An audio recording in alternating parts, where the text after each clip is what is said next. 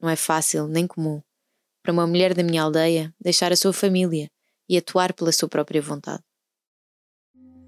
Travessia conta as histórias de seis mulheres do Iraque, da Nigéria, do Sudão e do Sudão do Sul que atravessaram continentes, desertos, mares e fronteiras.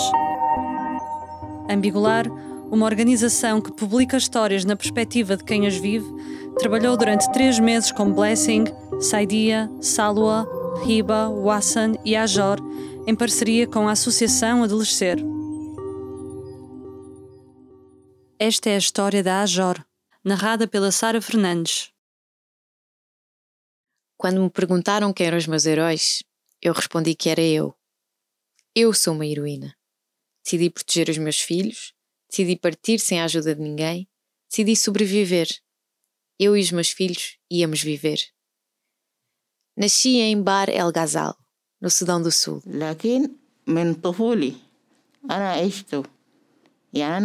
Em pequenina, vivi entre o Sudão do Sul e Khartoum, no Sudão.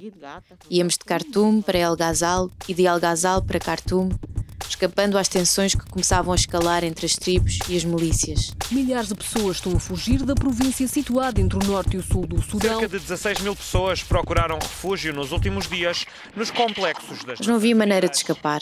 Os problemas e as manifestações continuavam a crescer. Mas foi só depois dos meus dois filhos terem nascido que o conflito explodiu. Nessa altura, quando a guerra se tornou mais violenta, as pessoas começaram a fugir de aldeia em aldeia. Muitas pessoas foram assassinadas.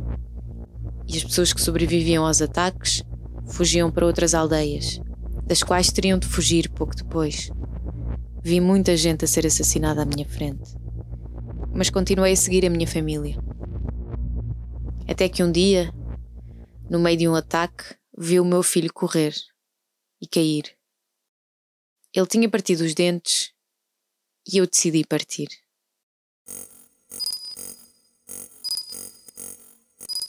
Abandonei o meu marido e a minha família para proteger os meus filhos.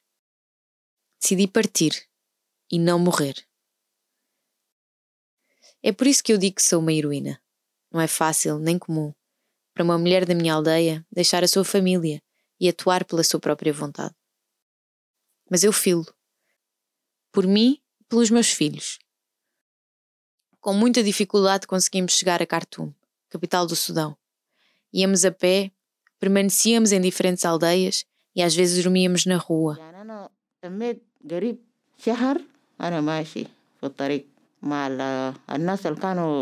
Demorámos quase um mês a chegar, mas a situação tinha-se tornado complicada, porque o governo de Khartoum já não aceitava os cidadãos do Sudão do Sul, que entretanto se tinha tornado um país independente.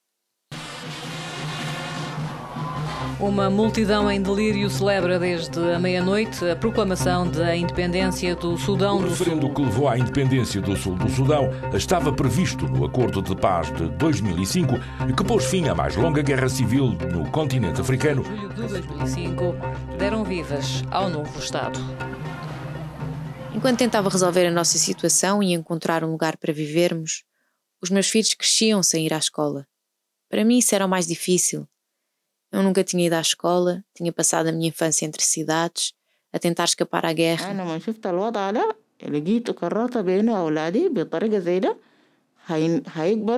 Não queria que os meus filhos tivessem uma experiência como a minha.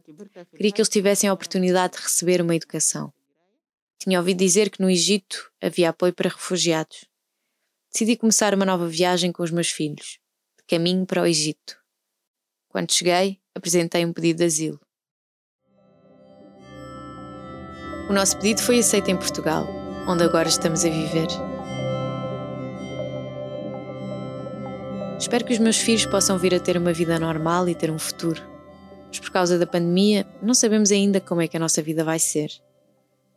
Resta-me ter esperança que as coisas mudem, que a nossa vida melhore e a continuar a ser sempre a heroína da minha história. Esta história foi contada na primeira pessoa pela Ajor e narrada em português pela Sara Fernandes. A tradução foi feita pela Heidi Abashir e pela Kaola Ossini. A edição de som foi feita pela Rose Decker e as sessões de storytelling foram conduzidas pela Hadi Abashir e por mim, Maria de Azevedo Brito, em parceria com a Associação Adolescer. Travessia, um podcast ambigular, uma organização que publica histórias na perspectiva de quem as vive e pode ser escutado em www.ambigular.org e nas aplicações de podcast.